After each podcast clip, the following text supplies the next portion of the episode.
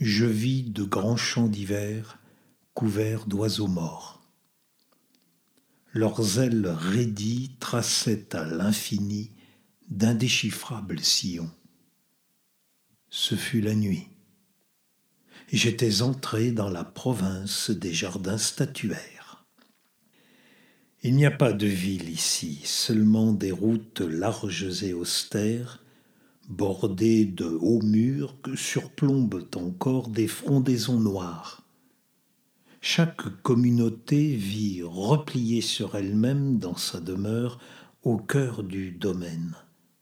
Ça et là, au hasard, semble-t-il, on aperçoit un toit sombre et pentu.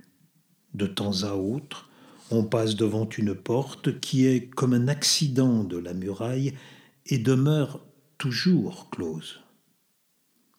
Les voyageurs sont rares.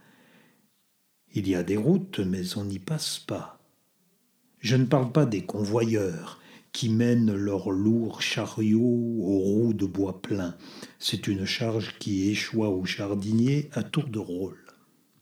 J'ai cru d'abord que le pays ne comptait guère que trois ou quatre hôtels vétustes, délabrés, dont la silhouette massive devait surgir sur quelques carrefours abandonnés. C'est dans l'un d'eux que je logeais, et c'est d'après celui-ci que je jugeais des autres. Je n'y trouvais aucune commodité. La toilette se faisait dans la cour. Les lieux d'aisance n'étaient qu'un inqualifiable appentis. La chair était pauvre dans une salle vaste et sinistre. La chambre était mal commode, chichement éclairée, et la nuit j'y entendais des rats dont les ongles griffaient les dalles. Et pourtant j'y restais. C'est là que vint me prendre un matin celui que je désignerai désormais comme mon guide. Je prenais le petit déjeuner dans la salle basse. Il y avait là un homme, accoudé au marbre qui longeait l'une des murailles. Il lampait à petits coups un verre de vin blanc. Je connaissais ce vin. Il était de ceux qui agacent les dents et crispent les nerfs. Après quelques gorgées d'un tel breuvage, on se sent des ébrures couler à fleur de peau. Cet homme me regardait, puis il vint à moi. Sa silhouette, que je vis se profiler à contre-jour, était haute et sèche.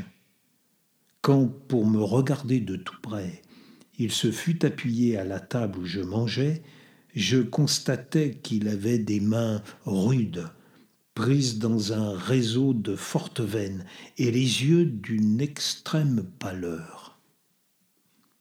Vous êtes de passage, monsieur me demanda-t-il d'une voix lente et précautionneuse.